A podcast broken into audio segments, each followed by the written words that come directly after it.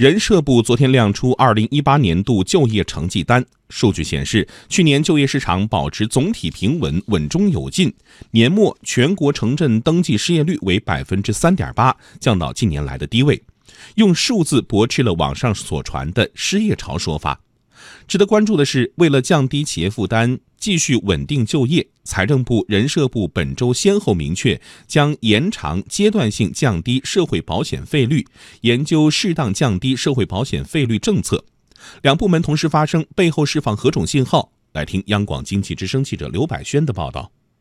稳就业的成绩如何？人社部发言人卢爱红在现场介绍：二零一八年全年城镇新增就业一千三百六十一万人，同比增加十万人。年末全国城镇登记失业率百分之三点八，降至近年来的低位。十二月份全国城镇调查失业率为百分之四点九，同比下降零点一个百分点。同时，城镇失业人员再就业五百五十一万人。就业困难人员实现就业一百八十一万人。总的看，从城镇新增就业、城镇登记失业率、城镇调查失业率，还有对外我们发布的求人倍率等等这些指标看，我国的就业局势总体是平稳的，而且稳中向好。在经济下行压力有所增大、外部不确定性有所增强的背景下，就业相关指标仍然完成较好，背后的原因是什么？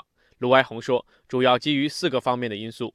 第一是我国经济持续发展，经济总量不断扩大，这是稳定和扩大就业的基础。二零一八年，我国经济总量再上新台阶，国内生产总值超过九十万亿元，比上年增长了百分之六点六。经济总量的盘子持续扩大，就业容量要相应扩大。第二方面是产业结构的优化。二零一八年，第三产业的增加值达到了四十六点九六万亿元，比上年增长了百分之七点六。第三产业的快速发展，创造了更多就业岗位。第三个方面是改革红利持续释放。我国的营商环境持续改善，市场主体大量增加，新的就业形态不断涌现。第四个方面是稳就业政策和服务发挥了效力。不过，卢爱红也指出，就业市场目前还面临着不少挑战，包括就业总量压力不减、就业结构性矛盾比较突出等等。下一步将多措并举解决就业问题，其中一个思路就是通过减轻企业负担来稳定企业就业岗位。降低社保费率，从而为企业减负，成为共识。人社部相关负责人昨天说，将研究适当降低社会保险费率政策。而就在前一天，财政部相关负责人说，将延长阶段性降低社会保险费率和企业住房公积金缴存比例政策期限等。两部门本周密集发声，背后释放了何种信号？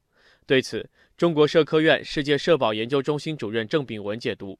从他们对降低费率的表述来看，他们是非常一致的。目前的这个调整还是延续了供给侧结构性改革以来的阶段性降低社保费率这样一个思路来进行的。这对稳定私企的预期、稳定市场的预期、稳定就业规模，我觉得是有好处的。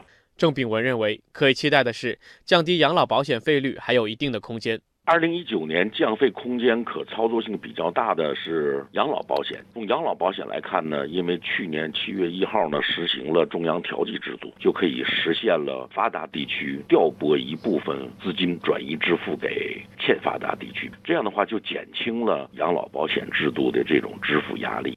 人社部最新公布的数据显示，养老保险、失业保险、工伤保险阶段性降费率政策，去年全年已经为企业降低成本一千八百四十亿元。